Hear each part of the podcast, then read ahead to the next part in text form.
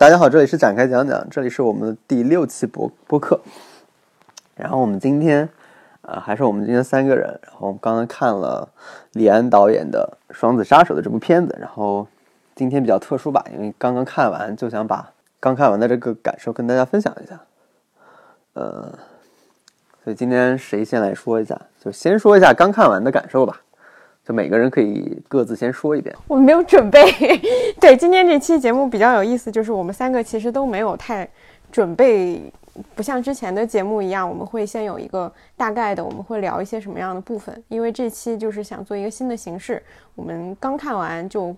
就就坐在一起聊，然后我们也不是特别清楚，我们到底会聊成什么样，有可能整段垮掉，有可能还不错，都不知道。然后我们今天看的，我们看的是目前国内就是李安官方认可最高规格的一个版本。然后其实，在看之前已经有大量的评论，就是。来评价这部电影，所以整体我的预期是放的比较低的，因为所有人都觉得故事上很一般。然后看完以后，其实如果你放了一个比较低的对故事的预期，其实看完以后的。感觉还不错，它不会让你觉得说在过程当中有出戏，或者说有特别失望的地方，你就把它当成是一个简单的商业电影去看。它的故事其实就是一个很商业的一个故事，嗯，但是在过程当中主要是去感受它所所强调的这个新的技术给人的冲击。我觉得这个是这方面还是达到了一定的预期的，但是它确实没有像比利林恩的时候那种。呃，会让你突然有一种镇住的感觉。你还是比较习惯在整个的过程当中，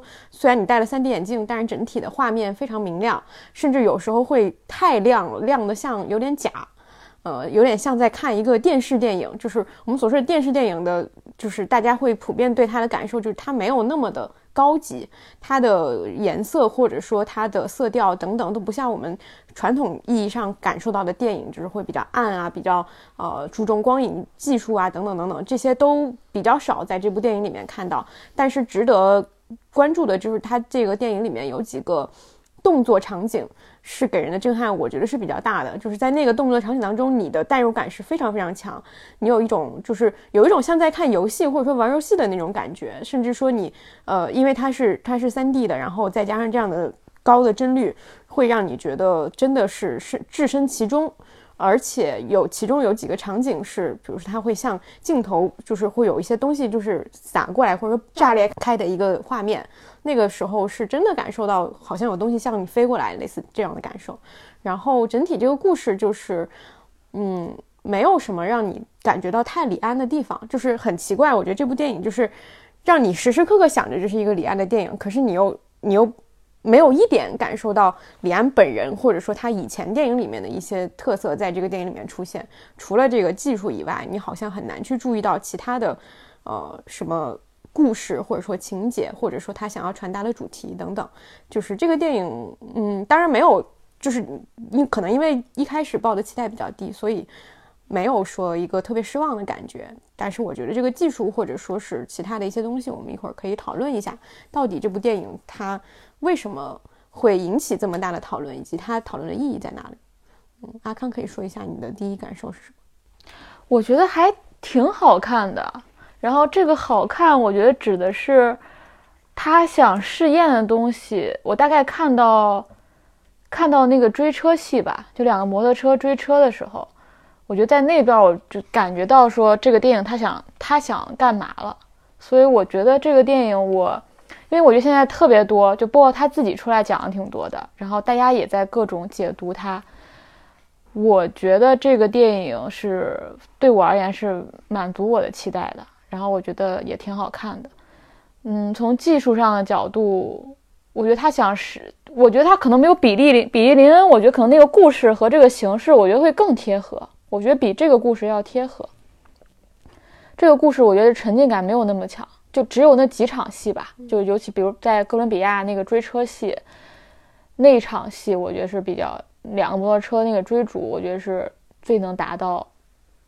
这个技术上的预期的。其他层面我觉得没有到。我觉得比利林恩它是一个技术和内容还蛮贴合的东西，这个就感觉是有点纯技术了。就是就是它在那个内容本身，比如说这个克包括克隆之类，我觉得都没有体现，都。有点割裂，然后另外我就觉得这个片子，我觉得它还是挺有。刚才跟跟栋姐一个有一点不太一样，就是我还是觉得他挺李安的，我觉得还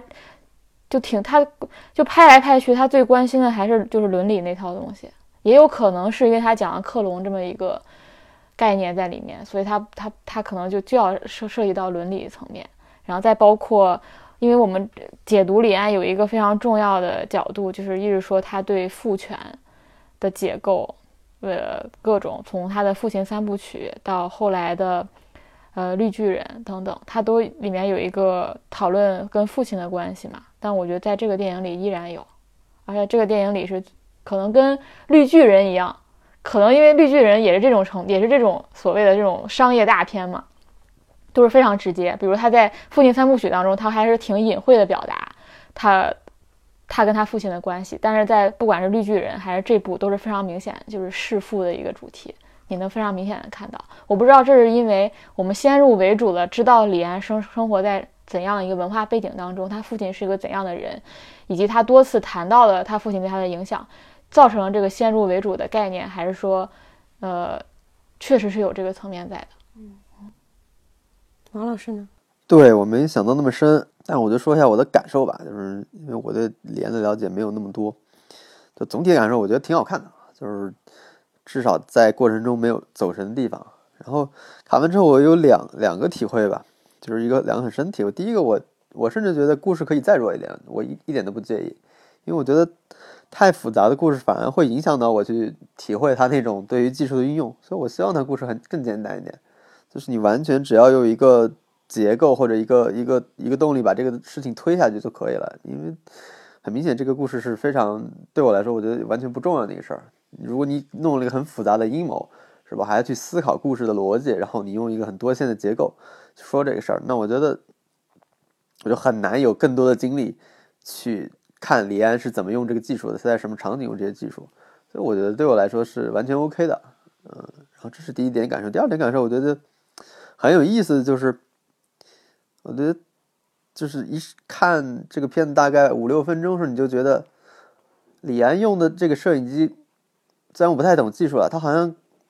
换成了一个不是摄影机的那种视角，而是你真实的肉眼的视角。就是你平时在走路上看到那些东西，完全是用摄影机呈现出来的。我觉得很很惊讶，就像你突然之间换了一个眼睛一样。我自己当时感觉，我觉得我近视眼突然治好了。我说怎么？那么清楚呢？就所有东西那么清楚，你你理论上在荧幕上看东西应该不是那样子的，你好像就换了一个某种动物的眼睛，不知道你是不是把苍蝇的眼睛换上了或者什么？就你看到的世界其实是以一种另外的视角去看到了，就是原来的世界里边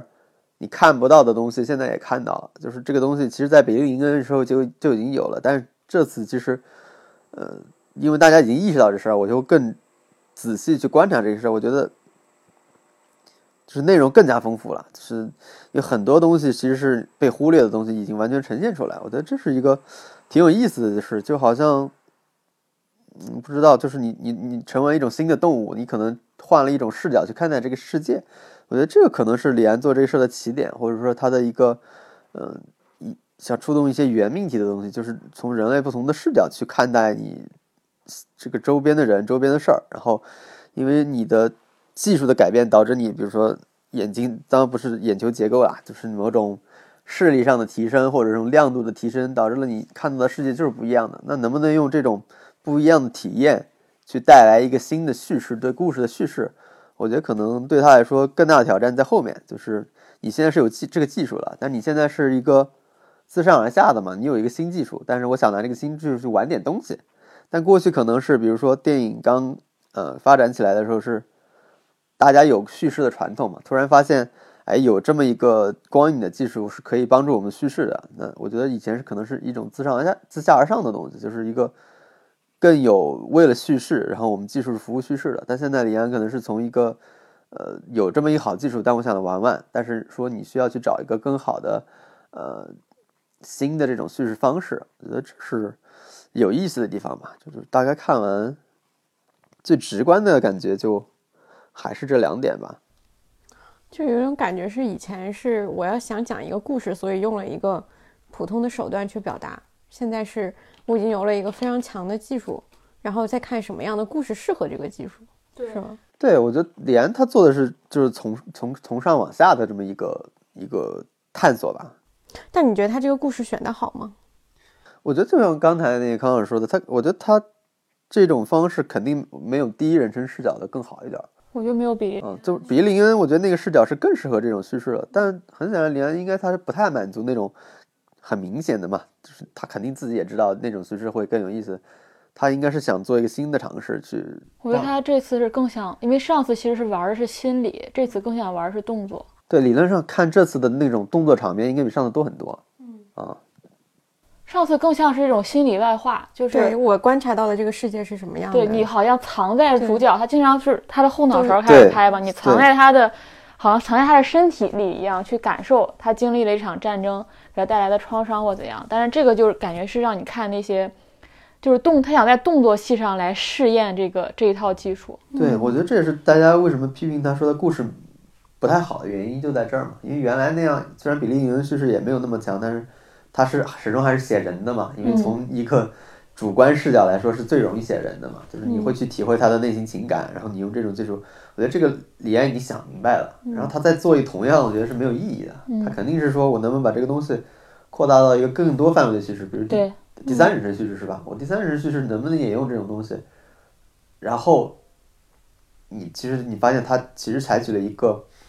就是呃那个剧中就是等于是他年轻的时候那个克隆人的视角嘛。其实我觉得我自己，当然这个我没想太好，因为刚看完，就是他甚至这些他的故事都是为他技术服务的。就是你说第三人视角，那第三人视角是不是不那么成熟？那他又需要一个另外的一个视角去看自己，那这个到底是第三人视角还是第一人视角？其实很有意思，就是他虽然有点绕啊，比如说因为那个人也是他自己，他经常是要用那个人的眼光看自己，然后自己也是要去看自己，就是这里边我觉得很多时候，我觉得他就不见得他那个故事是他真正想表达的那个东西，他可能真的是想运用这个技术在视角转换里面去做一些谈尝试，但是具体的，比如说里边是不是这么回事儿，呃，我不太确定，只是只是感觉了，因为他很很喜欢用那种内观啊，什么本我、客我这些东西，其实都跟视角有关系。嗯，所以我不知道是不是为了他在技术上进行探索，他去找了这么一个故事，因为这个故事显然这个故事是不能够打动人的嘛，我相信也不可能打动太多李安，但是可能这个里边的某种元素是适合他用这种技术去做一些探索，我觉得是不是有有可能是这种东西？有点像是宣传的时候说自己打自己，但他其实在意的是自己看自己，是吗？对，我不知道，我随便说的，这个有有这种可能，对，我觉得他经常呃拍电影的时候，可能就是有一个点他感兴趣，然后他把这个点变成一个故事。比如说，他当时觉得比利林恩就是把战争和他参加一个球赛，能这两个感受能放在一起，他觉得这个点很有意思，他就生发了这个故事。那我看他说《双子杀手》的时候，他其实最好奇的是一个一个一个年纪很大的人，然后他再去回头看年轻时候的自己，他可能这个点就触动了他，然后他就把它变成了一个故事。就就是我觉得他如果是当他已经有技术先行的话，他这个故事本身就是一个很小的点，然后他来他来试验，就我就觉得很像一个人掌握了一种写作手法，然后他比利林恩是用了一种就是在这个题材上觉得他是成立的，他就想去试验别的题材。我觉得除了刚才说的一个从心理到动作的一个变化，还还有一个变化就是这里面就是面部表情是个挺重要的，在这部电影当中，不管是年轻的时候你完全用呃 CG 技术做出来一个年轻的威尔史密斯，还是说呃你你你你里面有很多在动作的场景当中捕捉人的面部，我觉得他可能对除了在那些比如说两个摩托车竞赛之外，用这个技术来呈现之外，可能他也想探索这个面部捕捉这这这个这个这个层面吧。嗯对，还有一点我觉得给我印象很深，就是就还有，因为之前也看过一些评论嘛，就发现大家对这部戏的评价没有那么高的一个原因，就是其实虽然大家都在谈论技术，但是你没有明显的看到技术给这个东西带来多么大的提升。就是它没有一个奇观性的对，东西。它非常不明显，它甚至比比利林恩还不明显。我觉得这个是很有意思的一个点。比如说，你一般来说，你运用一项新技术，比如说你卡隆拍那个《阿凡达》，你很明显的知道那是什么技术吧？你你很明显感觉到技术给你带来的改变是什么？你可以陷到那种技术奇观里边，因为它真的给你带来不一样的体验。这，这，这就是一个我觉得就是一个不一样的东西。但李安好像在这部作品里，他刻意的就没让这个东西表现的那么明显，他就好像说我用这个技术只是为了把我现在的一些叙事变得更日常，就是说我所有的东西其实这个东西就是一个很很很普遍，每个人都在日常拍戏里边都应该用的技术，他就没有过分的去把那个技术去张扬出来。就我经常我就突然看完就想到，我们这写作的时候里面经常有这种东西。就你看，有的人写作，其实你能发现他那个写作的那种风格和特别明显，他会把他所有技术展现在他的写作里边，就很明显。但有的人可能就我们通常认为那种不明显的写作反而是高手，就是你他会用一些细术，但是作为普通读者，你你根本看不出来，你会觉得这个文章哎有点意思，但是你不知道为什么。但是其实里边是有写作技术的，但是它不是那种很张扬的技术，说我就放在明面上，让你非常非常。直观的就能看到那种那那种技术带来的突飞猛猛进的变化。我觉得李安好像他就在这个第二部的这种呃这个这个作品里边，他好像就没有特意说我要啊说你们给你们秀一下这种，他反而说更愿意把这些技术融融到那个故事里边去。好像我觉得他好像对自己提了一个更高的要求吧，就是对不是对技术那种。嗯，因为我觉得如果是那样，大家会更容易接受一点，因为大家很明显就可以拿那个技术去讨论嘛，说这个技术带来哪些奇观，带来哪些这个改变，就是说吧。但是现在你看，为什么大家讨论很难？就是都在谈技术，但是技术你看它其实又没有什么特别明显的，但是都是很微妙的，你可能又是难以用语言去表达出来的那种画面带给带给你的一些感觉，那个感觉其实。大家还没有抓到，但是会有些触动，但是很难说用一个更准确的词或者说语言去表达它。因为刘安虽然发明这个技术，发明这种就是提升了这种画面，但是其实对于评论者来说或者观众来说，他并没有建立对于这种画面的一种文字性的描述或者一种准确的感受的表达，其实是没有的。我觉得很多时候就难在这儿。但是我相信大家看的话，那些东西一定会对你有触动的，只是你不太清楚怎么去。描述那种触动啊，我觉得是不是因为我们感受到触动的东西，其实那个因为故事本身太简单了，所以我们很难去跟故事里面任何一个角色共情。包括我们说动作场面好，呃，我们置身其中了，但是那种感觉也是一种。就是刺激，对对对，爽，或者说是流畅，或者说很表面。对我们刚刚在讨论，我们之后有有聊过两句，说觉得这，比如说什么样类型的片子适合用这种技术，比如说像敦刻尔克，类似这种，或者说之前我们说比利林恩也好，它。能够让我们有的可说，或者说能够让大家在讨论技术的同时，是有一个主题去讲的，也是因为它其实含有感情的，也是里里面的人的感情能够打动到你，而不是一个单纯的动作和技术上的东西。所以这次为什么大家虽然技术很震撼，可是它并没有打到人心里，可我觉得可能也是这个原因，就是技术只是技术本身，我们感受到的那个东西，其实从或者说游戏也好，或者其他什么类型的作品里面也好，说不定也有。不一定非得是这个，对我就感觉有点像李安的教学片，就是李安教你如何拍这个三 D 一百二十帧的电影，四 K，四 K，对，就每一个每个你都能拉出来，然后你去学，可能除了电影行业，各个行业都在学怎么拍怎么拍那个东西，是吧？因为李安自我记得他自己也说过，就是流媒体现在已经超越电影行的一些水平了，就是电影行业已经，他说他说电视剧现在已经这么已经这么玩过了啊，对，就是。觉得他更想提供一种你只能在电影院能得到的感受，跟你在家看 Netflix 还是用手机看一个腾讯视频是无不一样的东西。对，因为电影已经没有别的优势了，它唯一优势就是有块大屏幕，一个封闭的场所。哦，对，我记得好像是说过这个事儿。所以这个我觉得这个也是挺有意思的。我们刚刚也有说到说，是不是如果说你看的不是一百二十帧，呃，四 K 三 D，你看的是一个普通的版本。那你是不是就没有看过？就相当于说看的不是这个电影。我觉得如果你看了是一个二 D 的啊，就一百二十帧也没了，然后也也没有去什么杜比的，可能就是我不是说这三个条件都得达到，但如果这三个条件都没有的话，我觉得这个电影不必看。嗯，就是嗯，我觉得没有意义。对，我不知道，因为我我没有看过。除了说那个年轻的威尔史密斯是用 CG 技术做出来的，那就跟你看《阿丽塔》大概是一样。这跟看《绝技》有什么区别？对，那个我不知道有没有哪位听众看过，可以来留言。因为我是觉得，如果就是我在想，昨天在想一个问题，就是如果一个电影，因为不是说美国其实达到这个条件的影院也很少嘛，基本啊没有是吧？就是普通人应该也不会特别去去去看这么高配置的东西。就是如果说达到这个东西的条件变得这么限制。就是它已经不是一个非常，就电影我们所理解的，就是它是一个在院线上，只要有院线有，我去看，我获得的就是跟其他人一模一样的体验，只是我们对这个文本和整个的这些东西会有会有会有会有差别，呃，硬件不会给我造成那么大的差别。可是这个电影就是很明显，就是硬件会给你在不同的影院看，你就会有一个非常大的差别。我觉得这是一个非常新的一个点，从来没有电影是会有这样的一个感受。对，而且它有十几个版本。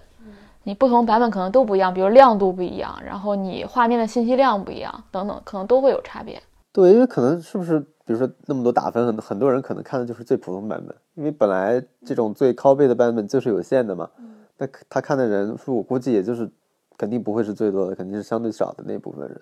那这种体验，我不知道差距究竟有多大了。但是如果这方面体验，我觉得被削弱了，那确实这部电影它确实没有什么可讲的。就是如果这部分体验都没有，你对你从故事上来讲没有任何可以，我觉得没有太多是可以去说的东西嘛，因为是一个很基础的，可能是我们刚才也聊，就是科幻世界中学生投稿水平的一个科幻作品。目前看到都没有人在聊剧情的，我觉得，我觉得就是应该看这个最高这个版本。我就我觉得对这个电影看最高版本，就像。你你需要看一个没有删节的好莱坞往事是一样的，就没有更改的好莱坞往事一样，这个才它是完整传达 导演意图的东西。对，其实如果不是这个版本，其实都是阉割版本了，就相当于那种版本删了三十分钟一样。对，或者是一个修改过的版本。嗯，因为我觉得，如果如果只本着讲一个故事，或者让一个年老的人和一个年轻的自己相遇的话，那李安不 一个星期就拍完了吧，大概。如果不用这个技术，哎，我觉得这个点挺有意思。就是到底一个电影要修改，或者说它要被，就是两个版本要差到什么样的地步，我们才会说某一其中某一个版本是真正值得看的，而另外一个根本就不必谈。但如果我是李安的话，我可能就只允许这个版本上映。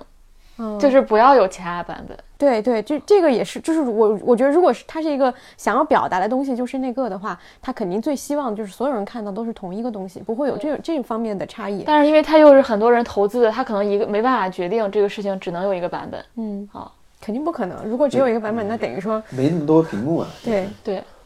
机翼挤爆了。但是我觉得要看的话，就真的应该看，不否则就别看了。嗯啊，没啥意思。要看就要看这个顶配的。我我觉得有一个点，就是我在看的时候在想的，就是因为它的画面，有的画面，特别是尤其是白天的画面，会非常亮，就是亮到呃，而且也没有任何后期调色，我感觉就是它整个的整个画面，真的有时候你会感觉像在看一个什么国家地理或者什么之类的那种那种感觉。就是这个时候，我也会明显的感觉到它是有电视感的。这种电视感其实是很很难在电影里面看到的。就是它的整个的这个质感，就会让你觉得，哎，我在看一个电视，我在看一个电视，这个事情是不是就是比较低级的？就是电视电影为什么会比，就是我们传统说电视电影为什么会比电影要低一个档次？就它是长度是电影长度，可是它的画面也好，就是深呃所有的这些光影的技术也好，它好像都没有电影那么讲究。嗯，我就在想，他把这个就是所有的这些拍出来，如果说。嗯，呈现的画面这么亮，这么这么丰富，细节这么清楚，我甚至都怀疑他是不是现场，感觉都没有什么灯光师类似这样的东西。当然可能有啊，但是给我的感觉就是他没有太去计较这个地方要怎么打光，这个人物要怎么怎么样，他很真实，真实到太像真实了。很多人也会说这个点，就是说他有点太真实，会让我觉得说我有什么必要去电影院看这么真实。我觉我觉得这个就是我我我在想这个问题啊，就是是否，但是我我又反过来想，比如说真实世界你看到就是这样的，就我们真实看一个画面，你其实没有虚焦，不像我们有时候用手机拍，其实长焦镜头它画面就是背景是虚掉的，然后这个人才，但你真实情况下你看它就是跟你电影你看，那可能当时刚有电影这个技术的时候，我们没办法实现。一比一的这种还原，然后我们比如用胶片，用什么是拍出那样？那为什么？但现在技术可以达到了，那为什么这电影就是这个电影已经被定义成应该是那样，应该是二十四帧的，但它为什么不可以是？所有的叙事都围绕那个有焦点的东西去叙事了。就我觉得它可能最开始因为那个技术定义了整个后面的叙事，对，就是因为这我觉得这是有意思的地方，就一方面它是为叙事存在的，一方面它的那种技术，比如说，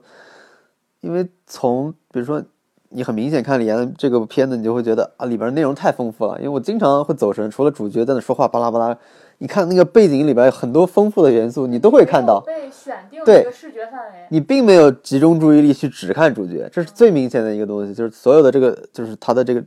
就是这种一百二十 K 的这种一百二十帧的这种东西里边都是这样的，就是他并没有说以一个导演的意志告诉你，你现在的注意力就放在这个主人公身上，你不要去干别的。他好像给你了一个巨大的选择，你可以把你的视野缩小到那个右上角或者某个地方很小的一块。因为我经常看到一个鸟在那飞，或者后面一个什么人就就那个很真实，就确实是就是我们平时真实世界里看的那样。你并不会说特地注意的，除非那个人你认识，你去出门吃饭，你不会聚焦到某一个人身上嘛？你的是就会是一个更广的视野。我觉得他这个就是呃呈现了这么一种东西，但是说。就像刚才说的这个电影感这个东西嘛，就比如说有没有虚焦，然后是不是聚焦，然后调色的问题，我觉得是不是都跟原来的那些技术的限制有关系，导致了整个电影发展到现在，它就必须是这样，人们也习惯了。二十四帧的电影是需要一套，那比如说灯光调色等等，那一百二是一百二帧，可能是完全另外一套配比了。对，我不知道，我觉得围绕这个新技术，它肯定是整个电影工业的。电影工业的一个变革，它需要各种各样的配套的东西去玩这个东西。它并不是说只是简单的有这个技术，我就可以去正好的展现这个技术了。对它，它应该是需要需要很长时间的发展，然后去把这个技术它的优势。虽然大家并不知道现在具体的这个优势在哪，我看了很多评论，但是没有一个人说这个到底说呢它是有震撼、有体验。但是你说这个东西到底强悍比以前那个给人带来的东西，对。嗯，说不清楚很难说，就以前是有游戏的场景，我们会提到，就是你的真实感嘛。因为游戏那种，就是说你，我其实很少玩那种三 D 的射击类了。最近可能玩他们最近比较红的游戏是《堡垒之夜》，就类似于那种游戏，其实对对于真实场景的还原，对于三 D 技术这种引擎的，其实是要求更高的，因为你需要一个现场的身临其境的感觉。就之前比利恩也有说过，可能游戏是不是更适合这种技术嘛，而不是电影，就是。在现场感的这种体验，这种真实氛围的体验，那我觉得，就可能也是可，也是一个需要对需要去想的，就是这个技术究竟是李安是因为他是电影导演，他遇到这个技术，他想去放在电影这个载体上，还是说这个技术更适合的载体可能是游戏，或者是其他什么东西，或者是比如说 VR 以后发展了会有什么新的东西，是吧？就就很像 VR 眼镜去看的一个一个东西嘛，但是这个。东西究竟是能不能拯救电影业，或者电影以后就往是不是就往这个方向走？我觉得就还就还需要去探索吧。嗯，我觉得未来电影是什么样，没有人知道。对，就大家都是在试，然后现在而且是在是在一个最初级的阶段在试这么一个东西。对，而且我我发有发现说，刚刚讨论到这个，就是如果说一旦这个东西成为一种趋势，或者说大家承认，其实它对行业的影响是非常大的。嗯，不光我觉得不光是调色或者其他什么东西，你会发现，比如说像我们经常以前在电影里讲的构图，或者说是其他的就是导演对于光的运用，或者说他一定要让你就导演的选择性其实是没有了。就像我们刚刚说的一个画面给你，你有大大量的信息，你可以去自己选择。但是以前是导演一定会给你一个选择的。那是不是把这个东西把二十四 K 变成啊，把二十四帧变成一百二十帧，等于说导演把自己的选择性给交出去了？是否有人愿意去这么做？导演对于自己工作的定义到底是什么？他是不是讲故事的时候，他就是一个引导者？而李安做他不想做一个引导者，他想让你自己去感受。我觉得这也是一个非常本质的问题。有的导演就是觉得我讲这个故事，我让我想让你看哪儿，你就看哪儿会比较好。但是如果说我把这个所有的画面都给你看了。是观众就得自己去做选择吗？我觉得这个点也是挺不一样的。对，就像作家是那种强烈控制作家，就是他会强烈的控制这个人物，就所有你的那种写作就是完全的跟着要跟着他走，你你你你一走神就会漏掉那种。但是不是未来会有可能有那种更加开放式的，是吧？就是不是那么强烈的作者表达，需要你自己去体会那个场景的东西。那是不是这个技术就更适合于那种叙事？或者说，反正我觉得，只要以后 有还有人有钱愿意给李安这么做，我觉得他就会去找最适合这种技术的叙事，或者说。对，去找他的最佳的运用场景呢？他显然最佳场景不是在现在这个叙事上。我觉得这个可能是他的第二阶段。就第一阶段，他先玩了一下这个技术，发现这个技术有更深可以玩的东西。第二阶段，他又把这个东西玩熟了。那在未来是不是有可能？那至少目前来看，它是最接近的嘛？就是可能找到最佳叙事手段去搭配这个技术的电影导演，至少没有其他人先玩过这个东西嘛？对，那这个是一个挺好的一个尝试吧。我觉得他的这个尝试，我我我就一直在想他那个困惑，他他的困惑不是说他觉得这个东西应该是一个未来的趋势嘛？但是现在只有他一个人这么做，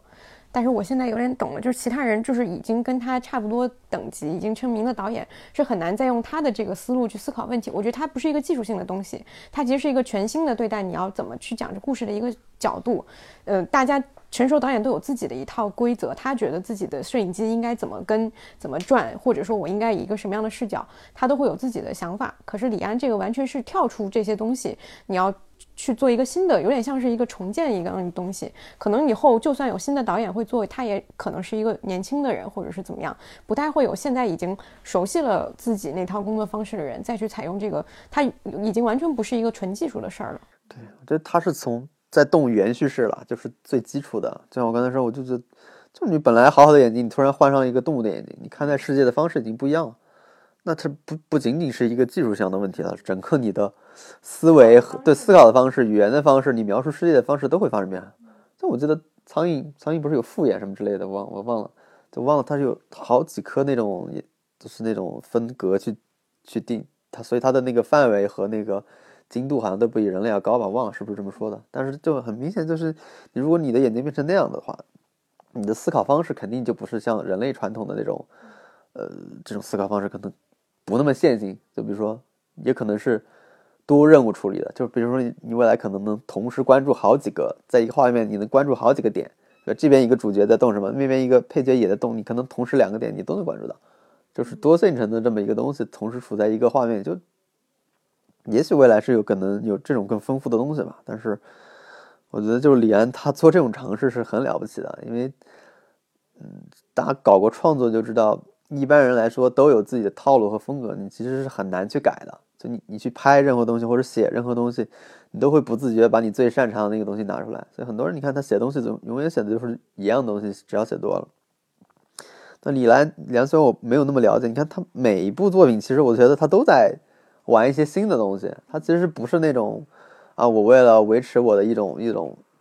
一种风格，我就一直在拍那个。他，我觉得李安这个人，他就是一个很很怕无聊的人，他就他一定要去做一些新的东西。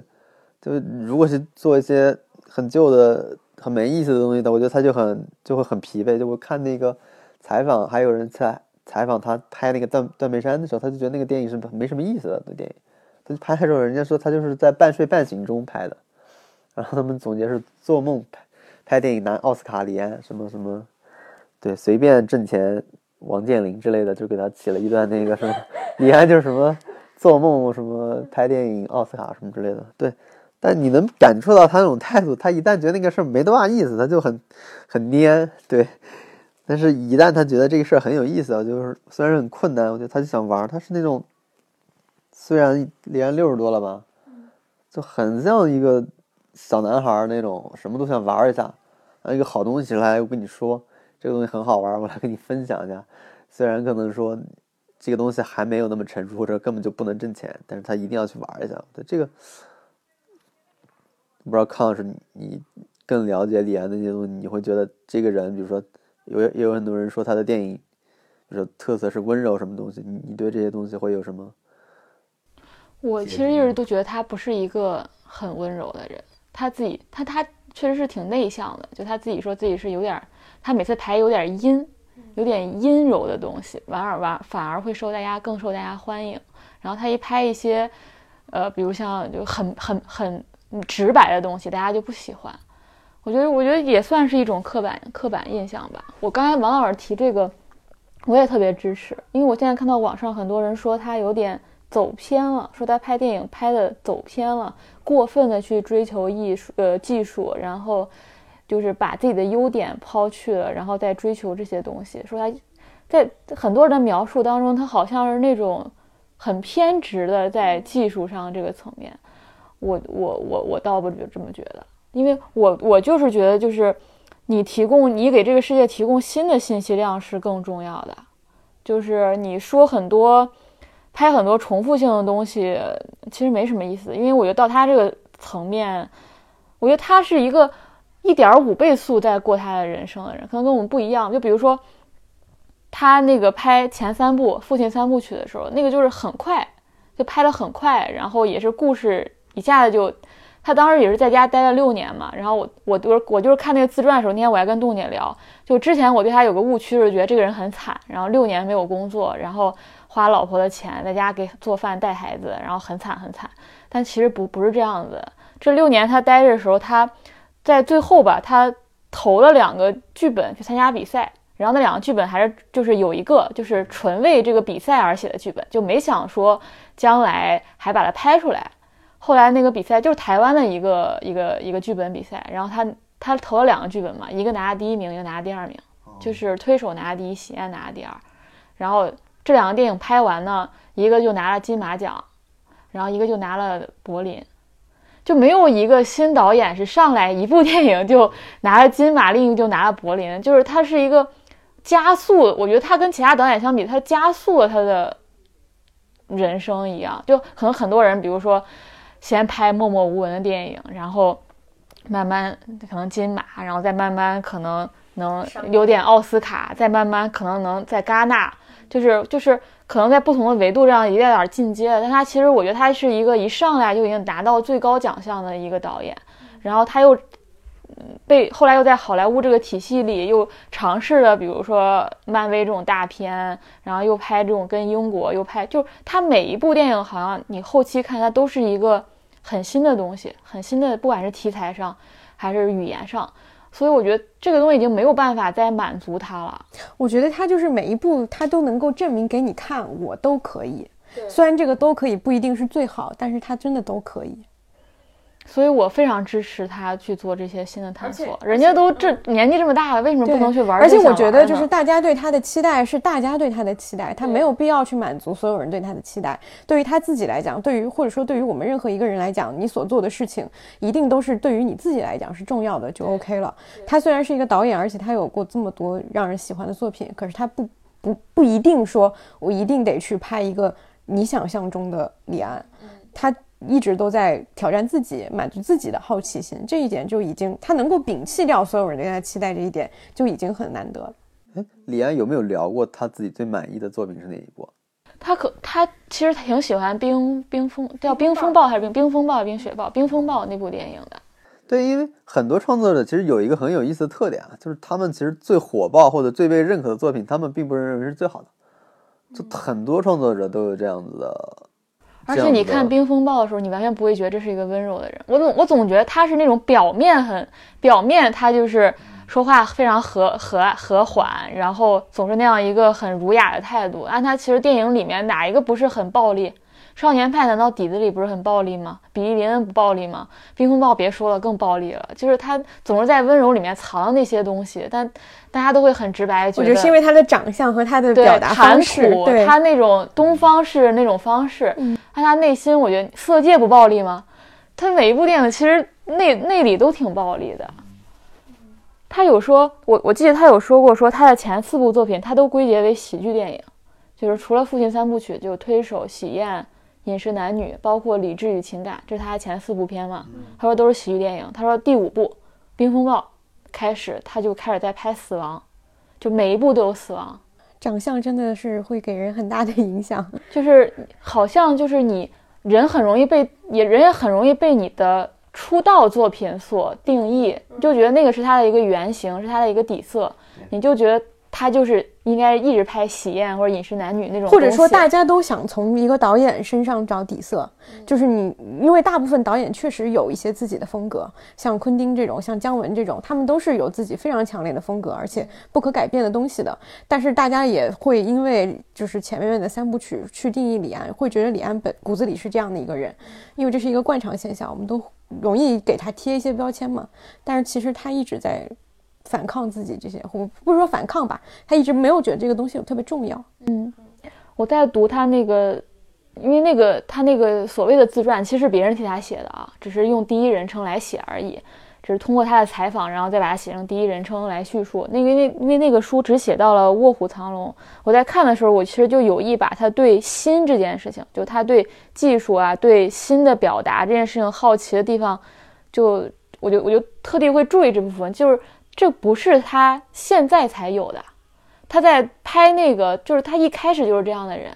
就一开始他就是一个不愿去重复，然后不愿再去把一个马上可以 copy 的东西再去做一个，他他一他一直都不是这样的人，他不是说他到了这个时候他有钱了，然后他取得了一些成功了，他去玩这些新的尝试，所以他一直都是一直以来都是这样的人，我觉得我们对他还是有太多刻板印象了。他之前有什么特别新的？就是比如说哪一部和哪一部之间会会差别特别大的那种？其实只是因为《父亲三部曲》是因为都谈都写到了父亲，大家就觉得他是一直在这个主题上发展嘛。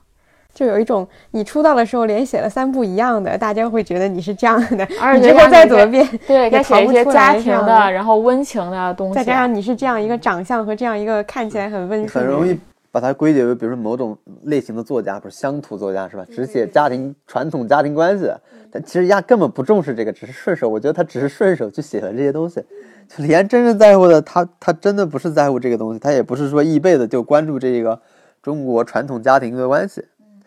他这个人关心的还是好玩的东西。我觉得那个只是他的一个凑巧，他以那个东西传名了而已，可能只能是这么说，就是。真正好好接触。又或者说，那那三部作品正好是他前期是在家里六年或者怎么样，他那个阶段或者就是关注这种话题。可是当他真正成为一个导演之后，他接触了更多的资源，或者说更广阔的一些可能性，他就不会再受制于一个话题性的东西了。他有更更他的眼睛打开了，他变从二十四帧变成了一百二十帧了，他就有了更多的选择可能。那三部曲其实更像他。就是积压在心底的那种，因为他那个时候他还其实他父亲也还在世嘛，然后其实对他有很多就是对他有很多就觉得他没在干正事儿，老觉得你应该回去教书啊什么之类的。这个东西不是置身他底子里的那那种叙事，就是有有些人是会有的，他可能一辈子写东西都在写那种关系，那种东西对对他的影响是是是一生的，但显然这是对李李安来说并不是影响到一生的东西，就所有他都要回到这个主。这个主题的元气市场，它不是的，就是。如果说他一开始就是一个，比如说像我们定义卡梅隆或者说斯皮尔伯格这样的人，其实我们不会期待卡梅隆和斯皮尔伯格讲一个什么样的温情的故事，我们不会太关注他故事的部分。我觉得还有一个很重要的原因，他是中国人。嗯嗯嗯，就是你你你老觉得中国人身上就是有那种，比如家国对。就就是中国人身上那种对父亲啊，然后对这种家庭结构啊等等那种迷恋，你好像非常希望在这个人身上反复看到他对这个主题的表达。他又长得很像一个父亲，看起来很温柔，大家对他有错误期待。对，比如说就刚才说，如果是卡梅隆用这个技术拍东西，就大家没有那么吃惊嘛。那我觉得他的问题就是不是他这个电影拍拍偏了，是他以前拍这类电影让你们有错误期待的太多了。他现他不是就是之前不是现在一直都在说，我看好多人都在说，他其实最想拍这个电影是关于拳王阿里的。对，拳王阿里马尼马尼拉之战吧？是。我觉得这个可能会很适合体育题材，这个视角，这个叙事，我觉得有可能会，因为因为我觉得今天就在想说，如果说他在动作场面上这么适合这个技术，就他有没有可能这是个铺路呢？就是我先。就是像是我觉得，如果拍，比如拍拳王，有可能是把这种心理和动作结合起来的一个东西。嗯，哦，你是说把比利林恩的心理和和这个的动作结合起来？因为拳击赛两者都有。对，我在想是不是丰富的面部表情？对，又有丰富的心理，而且琼阿里又是一个历史人物，又有面部 重塑方面的东西，所以我在想，会不会说他？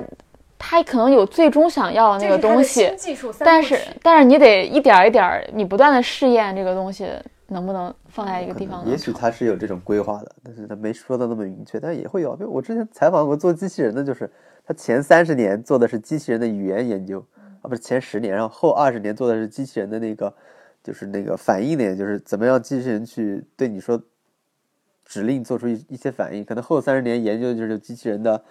比如说视觉。但他们都是机器人的某一块，当这几几块所有都完成了，它就可以造一个机器人出来，就是一个完整的机器人。但前面的所有的工作都是只是这一部分的工作，只是某一个零件完成了。但这个我觉得也是有可能的，它就是在技术积累嘛，这不就是一个？王老师说这个让我想到那个那个就是 Mac，就是那个 MacBook 推出那个 Pro 的时候，它不有一个有一个版本有那个 Touch Bar 吗？我当时觉得那个 Touch Bar 无比的蠢，因为你很少会用到那个 Touch Bar，然后它就是那个触屏的点的那种，但是你不知道这个东西将来会变成什么样啊？将来有可能整个键盘都可能变成那个样子，所以那个可能是苹果它一个尝试。你现在觉得这个东西可能没用、很鸡肋或等等，但你不知道它做这一步是不是为它为它接下来做一个更大的事情、更大的革命在尝试或者服务的。嗯，反正我是一个，就是我发现有一些。呃，科技公司在做一些貌似现在人看起来有点蠢，包括 Siri，肯定你会觉得很蠢这么一个东西，有时候它并不那么智能或等等。但是你要去想象这个东西将来有可能变成什么样，可能有一个团队就是在研究这个技术将来会怎样。它只是它现在的雏形让你觉得很蠢或怎样。对，因为我觉得李安做这个电影，其实你可以把它理解为一个科研项目。就大部分科研项目是周期是五到十年去做这事儿的，但是每到一个，比如一到两年，他们需要发布一个阶段性成果。这个阶段性成果你通常看来是很蠢的，因为它只是一个长期项目里一小部分。你单独把那个项目拿出来，比如我之前就像我刚才说的采访那个做机器人的，他做了一个很有意思的，啊，很适合我们团队的某些成员。那个东西叫自行自行车，就是他会自己骑的自行车，你知道吗？就是它是两个轮子，但是不需要人去骑它。它可以自己走，但你你听这个东西是很二逼的嘛？就为什么要做这么一个东西呢？就是又不载人，然后它就自己爬，你还难道就无人驾驶的自行车吗？还是怎么回事？但是你发现他做那个，他是为了比如说处理机器人的平衡问题、平衡性问题，然后处理机器人的这个翻越障碍的问题，还不倒，就是他那个自行车永远能不倒。你就发现他做的这些是有目的，他只是做了一个阶段性成果展示给你，但那个成果并不是。他最终的目的目的导向，那可能比如说李安拍这个《比林恩还》要拍这个《双子杀手》，它只是一个长期科研项目中的一环。到这环，比如他必他必须把投资人的钱，就是有一个交代，有一个交代，说这就是阶段性成果，这是一个科研项目，我我交代，我写一篇论文出来，是吧？就像谷歌做很多科研一样，做那个 AI 也好，做 AlphaGo 也好，我有了这个技术，我做出来是一个可以下围棋的。人工智能，然后未来我可以把这个东西再运用到一个什么地方，但是大家都不知道那个是在哪，然后这也是胡猜啊，也可能，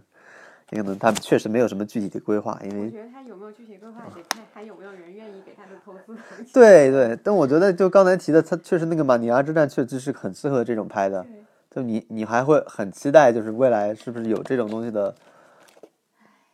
就很有意思，因为对我来说，你未来再出一个什么让人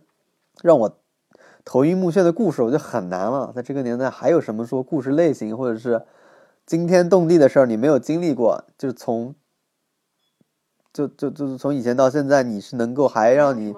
对，再对再能让你打动一遍，我觉得是很难了。那我觉得只能可能是讲故事的方式，或者是某种东西。如果是对一个导演或者是电影这种东西，综合艺术的这种别的什么东西去去打动你了，就是。你单纯说我们大家很很喜欢看一个故事，哎，我觉得已经特别困难了，就是它需要更丰富的一个一个手段去介入了。对我来说，我我觉得我我会更想去看李岩的下一部作品，而不是一个叙事很好啊，反正就是这部电影会让我感受到，嗯，为什么大家突然这么爱看故事了？就是有这种感觉，就是大家突然对故事特别重视了，但其实。我觉得可能正是因为我们平时看的好故事不够多，所以我们会对一个曾经给我们讲过好故事的导演，对他要来再给我们讲一个好故事。可是他已经不在不在这个兴趣已经不在这儿了。有大量应该讲好故事人没没有把这个故事讲好，但是李安这样的人，他可以有资格去选择自己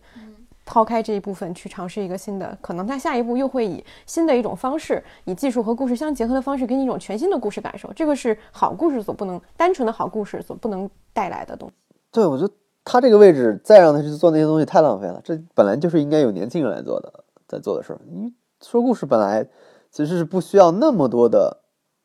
经验的。说实话，就很多人很年轻就可以说一个很好的故事了。那不是说需要常年的去积累。就是如果你单纯只是好故事的话，就不是其他的技术或者是拍摄经验或者是其他的什么。嗯，绿皮书就可以做到了。大家能不能放过，就是放放过一些人，让他们想干嘛干嘛去了，就是哪怕他尝试失败了，对吧？对这些人，你对他的要求就是你应该作为实验性的东西做的更多一点了，突破性的东西做的更多一点，而不是说还提供那种最基础的。你可能在十年前就就有人提供给你的产品，你就不断去消费这个人。我觉得这个是一个是不太公平，一个是太浪费了。就是你去消费这些人，那明明有。有有一些人，年轻的人其实也是可以做出很好的故事来，因为单从故事来说，没有那么那么复杂，就是只是因为人类只是都说故事说了两千多年了，就是你单纯想要那个东西，我觉得不是一件很难的事情。而且我最特别好奇的一点，如果大家这么好爱看故事，为什么要看那么多电视剧和电影作品？那好故事不是小说更好看吗？就是大家想要的好故事究竟是什么故事呢？就还是需要一种影像呈现的好故事。但是不看那种文字呈现的更复杂有意思的故事，就是我觉得大家对好故事的要求还是在一个限定范围内，就是用影像呈现的不那么复杂又还挺轻松，但还有一点烧脑。在我那种一个临界点，我觉得这个可能是大家所谓的好故事，就不那么复杂，但我又能看明白，但好像又有一点需要动脑子，但是又动脑的不要太多。对，其实是这种是能够击中大家的，我觉得是。真的不行，真的不行。对，我觉得。从欣赏这种视频艺术来说，大家是大部分是不太希望给自己挑战的，就不太希望看一个特别复杂、什么很累，但是又不能看一个非常口水的，就是像因为像不是口水吧，像李安这种其实剧情过于简单的，就你完全没有挑战也不行，反正你需要去找到一个临界点去挑战它这个一个一个东西，可能这种东西是一个就是电影工业标准的问题吧，就是怎么找到那个临界点。对，但我觉得可能李安就不需要去找那个标准了，也没有必要去为了那个标准去做一些他，对吧？你不愿意做的事儿，这是一个电影工业应该做的事儿，提供标准，然后大家那个标准生产就完了嘛。就是你既能大家很嗨，又不用那么过于复杂，然后好的小说家或者好的导演就就往就把人类历史，你就往上面天花板上再再顶一顶，然后我觉得这个。就看到有人来做这个，就还觉得挺挺好的，因为在小说界或者是什么所谓非虚构界，没有这样的人，是吧？就是 很少啊，以前是有的，现在基本上没有这样的人，基本上都在追热点啊，写写热门的题材啊，热门的写作方式啊。其实你很少有人说我做一些挑战一个新东西，对我我去真正的突破时候或者。我去有勇气做一些事儿，人做这些事儿确实是有需要勇气的。大部分人一开始是很难接受这些事儿的吧？就是，我觉得形式上的创新比故事内容上的创新，在目前来看是一个更难的难的事情。但但故事上创新也很难啊。但是这个东西其实我们会想到，我刚刚想到一个问题，就是我们所有的在评价某一部电影或者电视剧的时候，其实我们都能够举出一些跟它类似的东西，类似的文本、类似的故事，我们都可以做比较。但是《双子杀手》是没有的，最多的就是比利林恩。也都是他自己的东西，这个东西是很很少见的。我们不可能拿其他的故事来套，它就是一个新的东西。对于新的东西，我们当然这个时候对它的就也没有办法去决定说这个时候大家可能对它不喜欢或者怎么样。可是这个东西是值得再放几年，或者说再往之后再看。我们期待它这个东西还能够发展成什么样子？可能它是个失败的，但是也有可能很成功。这个东西都不必要在现在就给他下一个定论。李安自己也没有给他下一个定论，我觉得。对，就是如果要比较，可能你要比较电影刚发明出来的时候，说那时候刚有电影，比如默片或者什么，大家会说电影是摄魂的嘛，就是有人说就是人的灵魂到了那个荧幕上，就是对影像上，然后那时候就会很多争议，然后围绕那个技术，我觉得那时候一定会有讨论，就是有人会批评这种电影技术，说我我们为什么不在现场看话剧是吧？我们为什么不在就更能直观的看到演员，而是要通过一个媒介的去看那个演员的表演。那肯定那个时候人的吐槽就是，当然我我猜的啊，就是情感不够直接，不够面对面，没法直接反馈到底下的观众上来，而是需要透过荧幕。那这个技术肯定很多人喷，那么有什么意义？我们为什么要看这种东西？就像如果莎士比亚在，那肯定是欢迎大家去剧场看那种，是吧？我们又提到了莎士比亚，我都没说，王老师自己的。一笑他已经知道你想说什么。对啊，一个剧场里边有那么多观众在底下随时给你正反馈的，然后演员会通过那个东西去表达更激烈的情感。那他会说，为什么荧幕上那种根本没有互动的一种表，一种一种事先录好的一种非常对情感不是那么直接的东西，那他也会有啊。但正是因为那种围绕那种技术，人类慢慢的围绕这种技术，电影技术发展出了一种电影语言，然后发展出了电影的叙事，然后通过画面去表达一些情感，这种东西的丰富程度越来越多嘛，因为它是一个进步的过程。以前可能就最早就是可能是卓别林的那个《摩登时代》或者什么，就是一个默片嘛，就是一个展示很搞笑的肢体行动的。那最后有了呃彩色，有了声，有了声声声音，然后有了各种蒙太奇的技术发展，有了各种什么新的技术啊，时间线啊，什么这种打乱剪的方式，它的叙事方式也会越来越多。因为我觉得这种东西都是围绕一个技术去产生的。那可能李安这个也是一个新的技术的起点，那就是以后就是要看围绕这个起点，你大家能呃发展出什么东西了。但也有可能这个起点是错的，对历史上也会有很多这样的例子。对，我觉得不见得它就是正确的。对，啊不见得它就是跟当年从无声到有声，对呀、对呀、黑白到彩色，肯定但这是他相信的一种路径。对啊，有可能这条路最后就摒弃了，因为有个新更新的技术，发现那个没用嘛，就是有个新的东西出来，大家所有人都喜欢玩这个新的东西，那条路径已经走了，这在科学研究里边是非常非常正常的。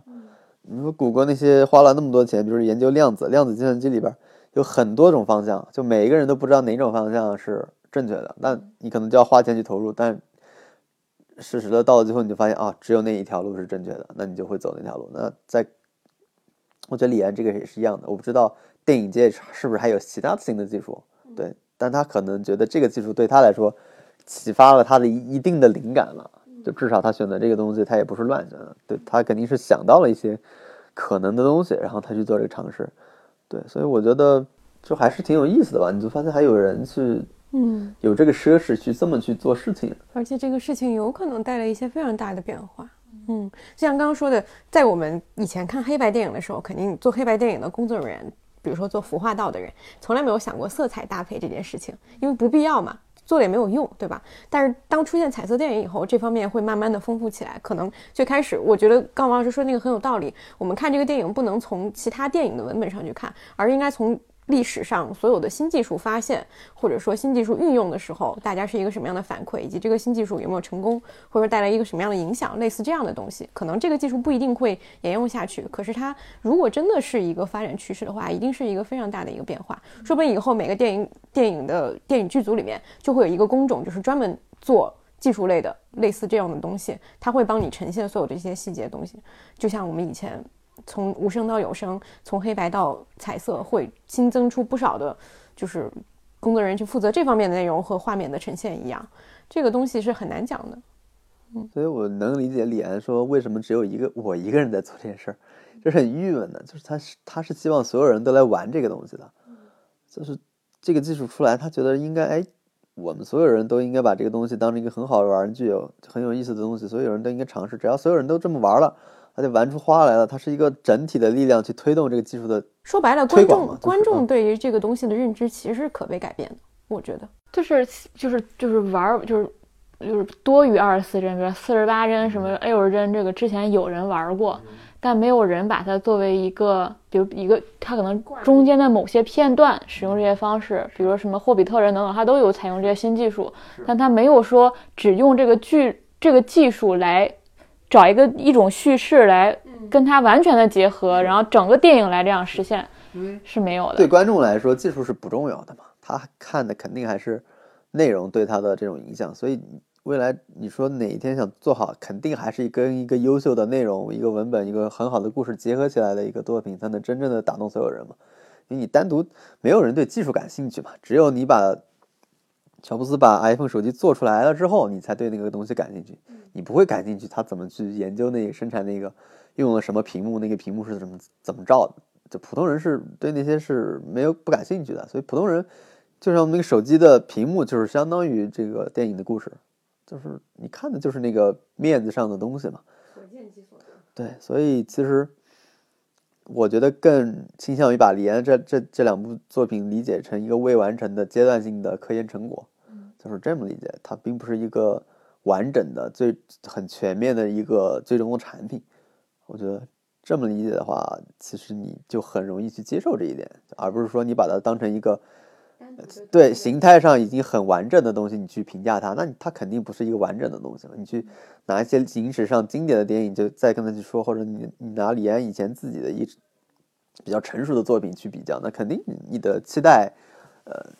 你就会失望就会更多一点嘛。对，但是你作为一个新的技术的阶段性产品，我觉得是可以接受的。我们对他还是很宽容的，也不是，我觉得不不是观众对他宽不宽容，而是这个事情好像还没有轮得到大家急着下一个结论的时候。，对，嗯，大家太没有耐心了，可能一下就希望看到一个已经是对已经是完备的技术和叙事完美结合在一起的一个新东西出来。就大家对他期待就是，要么你做一个熟悉的让我满意的东西，要么你就做一个全新的震撼到我的东西。可是目前他就是还没有做到，那就再等一等也没有什么关系。对，这个东西不是像以前李安在家待六年就能弄出来，他必须在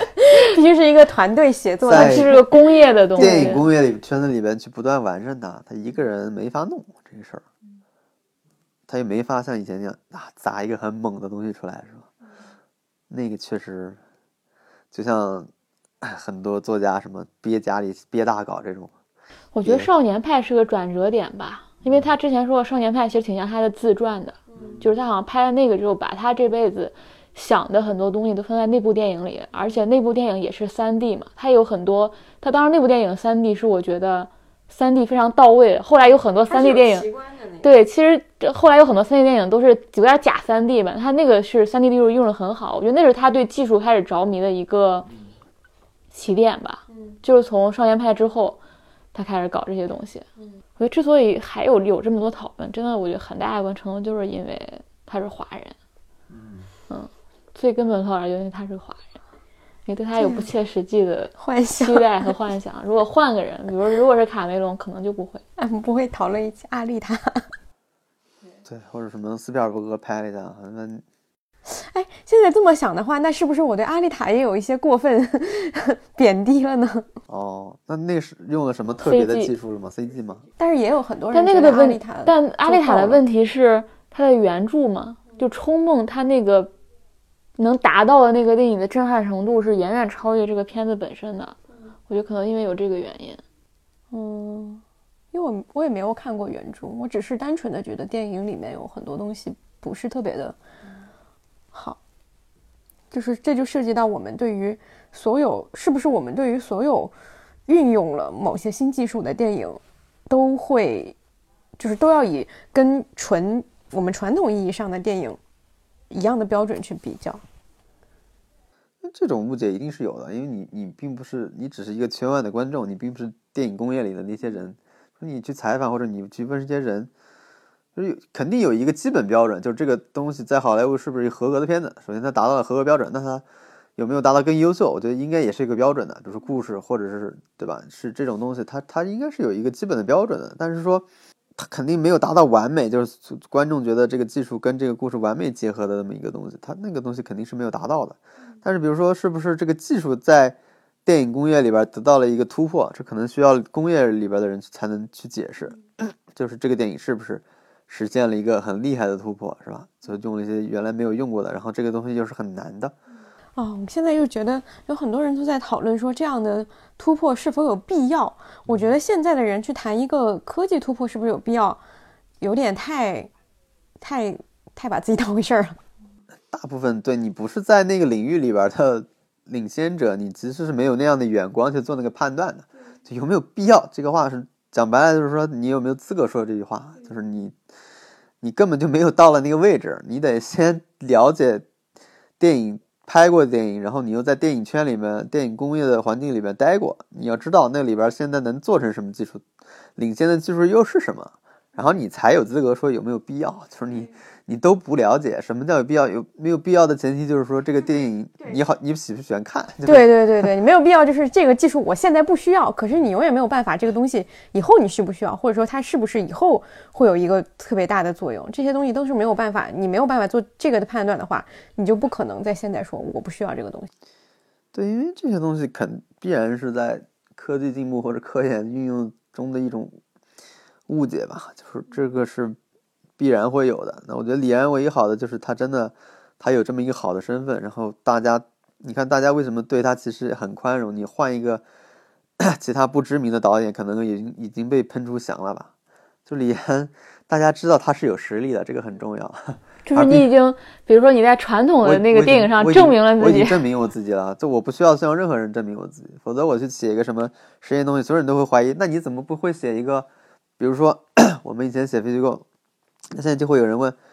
你都不会写新自媒体营销文章，写十万加，然后你怎么你怎么办呢？过，那是？历史的倒退，不要这样比。就是你还得再去拍写一个十万加自媒体的营销号，告诉你我能写，然后我再去做那些新的东西。那李安就说明他不用了呀，是吧？那现在很多年轻人都是这样的。如果你对写作有追求，你又没有 好的媒体去上班了，然后那你证明自己的唯一方式 就是你先写十万加写出来，写出来你才能去尝试你那些东西，对吧？他他就是很难的一件事儿。但是对李安来说，我觉得他就是有资本去做这个事儿，然后做这个事儿，大家显然也不敢那么明目张胆的是吧？表达自己的不喜欢，肯定会说了，但是会更谨慎一点，不是那么斩钉截铁的。我觉得他还真挺有勇气，他他明明知道这个东西故事上有这么多问题，但是他只他为了做他这个技术探索，他在这个故事层面他只能到这一步了。嗯，就是好像虽然我不知道这个困难在哪儿啊，但是好像他只能把故事放到做到这个地步，才能实现他其他部分。他明明知道这个东西出来之后会面临很多的这种不喜欢或怎样，但他还是在这个阶段把拿出来但。我觉得他其实也没有那么明白，就是是就是，我觉得他没有明白到说之，就是他现在还是有困惑和不解的嘛，他肯定还是对这个结果是不是特别满意的。就是你在做一个新的尝试的时候，就像他觉得说应该有无数多人应该跟他一起做这个尝试一样，他也希望会有很多人跟他一样喜欢这个新的东西。但是这个新的东西可能在市场上的反应并没有他想象那么好，可能他预期的是百分之二十，可是现在只有百分之十的人喜欢，就类似这样的一个差别，也会让他有点失望。我觉得这个是很正常的，就他一定会觉得说这个东西是因为他自己相信信这个东西是未来嘛，所以他希望有更多的人看跟他一样看到这是未来。如果说没有那么多人，他肯定内心还是有失望的，所以也不可能说他真的抱着一个这个东西肯定会赔的想法来做的，只是说这个程度上会有差别。没有，我觉得没有没有什么创作者呢会会觉得说我这东西一定是砸的，都会有一些期待。但现在反正就是大部分人都是说，希望他还能够继续往下拍，从他的无论是从他的身体和体力上来讲也好，还是我觉得他应该不会放弃一百二十帧了。我觉得这个他应该不会这就再放弃。是就是是说的，你已经获得了一个新的眼睛，你就不可能再回到以前的眼睛。嗯，挺好的，我们强烈的支持他，花了两百多块钱，支持了。他花了几个亿美几亿美元。我们花了六百块钱去支持他。支持未来的这个事业。哎，我我看到他有说，他说他觉得比较高兴的是，他觉得中国人对于看电影还是有热情的，但是他在美国没有感觉美国观众对电影很有热情。因为美国观众有 Netflix，我们没有，我们是在历史早期阶段，嗯，可能有一天我们也没有兴趣了。我就在想他说的这个话是事实吗？我就不太我觉得他是想我觉得有部分是。我觉得应该是事实，因为我觉得他做这些也是希望能找到在电影院里独一而独一无二的感受的。他会觉得这个是电影院能提供给你，别的地方提供不了的。嗯还有一个是以前我说这跟电影没什么关系啊，就在中国其实电影是很很独特的存在，就它不光是一部娱乐了，它其实承承包了很多，比如说消遣、不光是消遣，民主投票民主投票，大家电影好还是不好？中国你不没发现中国人对这个东西特别较真了？每次每次一发一个新新的电影，然后就会有两拨人，哇，会发花很多的精力和时间写很长的文章，去互相的说服对方。因为你在这个社会的其他层面是没有这没有办样一个法辩论对对对的议题存在，你只能辩论一些会有人投票，会有人站队，是吧？到底好还是不好？甚至朋友圈可能因为这个东西去撕起来了。就你发现这种场景是，只要随着电影的上映，它就会反复的来。为什么？我觉得美国人肯定不会，当他们也会投票，但好像激烈程度不会像中国的这样子，已经到了可能近近乎要人身攻击的阶段了。那可能很多的议题，可能就是在政治领域会发生的。我们平常在选，比如说美国人可能在选总统的时候，他们就会有这种什么拉票竞选，互相攻击对方的观点。对，这就是属于到到价对结构层面上的三观不合。这是中国人七十七十年以来的民主压抑，都投投在 电影上，像不像李安那个？这是中国人五千年以来的性压抑喜宴上那句话。你想想，除了这个事儿，还有哪件事儿可以让大家这么去争扬？所欲言。对啊，去去接，就是它有规律性的，你可以拿这个东西去去争论。所以所有的电影的产业发展的也都是媒体的相关的号啊，也是最容易做的嘛。啊，它是一个周期性的东西。你可能新闻事件都不像以前那么多，你可能是一个很随机的新闻事件，大家才会展开讨论。但是电影就是一个固定的，每个人都知道，到这个时候我要开始辩论了，而且相对安全嘛。相对安全。对。但即使这这一部分虚假压抑的民主生活也正在收缩，是，嗯，就是那个好莱坞往事都好多东西都在突然，今年好多电影都在突然撤档。唉，我国电影真的承担很多不该承担不该承担的东西，负重前行。对啊，就每次围绕一部电影，你经常看能写出很多小故事、个人故事、个人经历，他们用各种各样的形式去呼应这个电影。就他，你明显感觉到他已经不再谈论电影本身了，很多人借这个电影谈论自己的事情，谈论某种观点，谈论某种什么什么不知道，就是跟他个人私人有有有关系的东西，所以每个人都在借助这种形式去，其实都在想说自己的事儿，就是其实大部分人就是绕到最后都是想通过这个电影或者通过一种娱乐方式去表达自己的东西。他永远，其实你发现，如果你关注一些比如说很有名的人，他们永远在借助不同的形式表达同一件事儿，就是反反反复复的说同一件事儿。那只是这个电影刚好适合他去写嘛，就是去表达嘛，就是很多人用来是做这个，所以不仅仅承担的是一个娱乐功能。所以像比呃不是那个《双子杀手》这个电影，其实它很难被讨论，它大家提到的都是李安，我觉得还一定还会有人去从什么父亲的角度来说的。我觉得肯定还会有人，就即使是即使是李安已经把故事弱化到这个程度，我相信如果一些李安的粉丝照样可以从什么伦理啊，他对父权的反抗啊等等，他的自我怎样看待自我啊等等各最种角度来广阔的讨论议题。那为什么大家都会讨论一部电视剧《致命女人》呢？是，那是因为那就是最最广阔的议题，所有人都可以讨论，所有人都可以把自己的故事写出来，所有人都可以表达自己的观点。这个故这个东西有千万种角度可以展开，这就是一个适合，表达自己的观点。它已经不单纯是一个就是两个多小时的娱乐，它更多的是你整个生活的一种投射，去一种载体，去让你表达自己的东西。那大家真的在看两那个《致命女人》的时候，会有那么就纯粹欣赏影片的时候会那么嗨吗？反而是最后去写观点的时候，得到支持和认同会更嗨吧？我觉得会发现有有更多的人认同某种观点会更嗨吧？看某种回答说如何评价《致命女人》这部片子，或者是里边某个很爽的观点才会嗨吧，并不是这个影片本身是吧？拍的有多好，或者说故事说的有多美妙。就是去评价这个事情本就身。大家看剧或者看影片，还是希望得到认同。就比如说我喜欢这部剧啊，正好这个人也喜欢这部剧，然后你们俩互相之间通过这部剧达到了一种认同。那其实这种事儿可能是更对很多人来说是非常非常重要的一个事儿。像我们录播课也经常会有不是认同会有认同，浪漫的体质，但也不是啊，我也很喜欢这个，纯粹，比如说说了罗英石的，他纯粹就是觉得你认同罗英石，OK，你是 good，但并不觉得你说的是有多么精彩的观点，只是因为你认同了，那咱们就是一波了，是吧？你 甚至有人说，不，甚至有已经人说，回到我们第一期甚，至有人说，你夸罗英石没有夸到位，这就是很明显的一个认同的东西。对，就是你你你夸这个人，你还得夸到位才行，就是这说明你哪里哪里没夸到。这个这个关于他的历史点你没有提到，其实是很厉害的。其实很多人我就觉得是在网络上找这种认同的，其实他并不是说，嗯，他真的对这些内容有什么关心，可能过一阵子他发现另一个人认同的更强烈，他就会强烈的赞同那个人，好像他就是依靠这个东西去活的吧？我觉得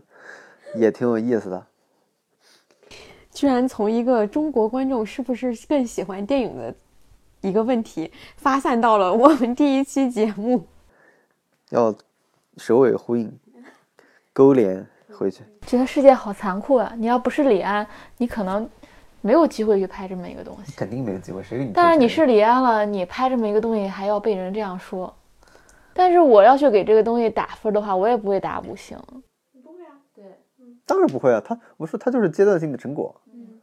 你怎么给给一个阶段性成果打那么高的分呢？它不是个就是就在于说你你到底就是我觉得打分这个事情也很就是有很多东西是情感分嘛，就是你会觉得说哦这个时候别人都打一分了，我要给他打五分，我要表示一个支持，对吧？并不是说这个东西本身值得五五五星，